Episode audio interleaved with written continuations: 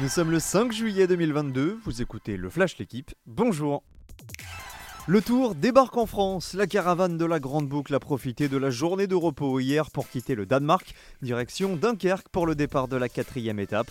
Les coureurs parcourront 172 km pour rejoindre Calais, six côtes répertoriées au programme, dont le célèbre Mont Cassel avec une partie pavée en début de journée. Le maillot jaune est toujours sur les épaules du Belge Wout van Aert, le grand favori Tadej Pogacar et lui maillot blanc. Il n'y a plus de Françaises à Wimbledon. Elles étaient encore deux rescapées jusqu'à hier en huitième de finale du majeur londonien.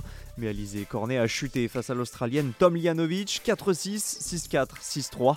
Fin de la belle aventure également pour Harmonitane, tombeuse de Serena Williams au premier tour. Mais la Française a finalement été éliminée par une autre Américaine, Amanda Anisimova, 20 ans. Le score est lourd, 6-2, 6-3.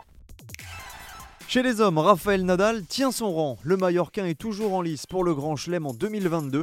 Après ses victoires à l'Open d'Australie et à Roland Garros, Nadal s'est qualifié hier soir pour les quarts de finale à Wimbledon grâce à son succès en trois manches sur Van de Zandschlup.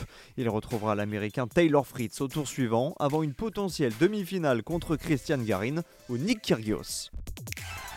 Cette fois, c'est officiel. Le 31e entraîneur de l'histoire du Paris Saint-Germain s'appelle bien Christophe Galtier.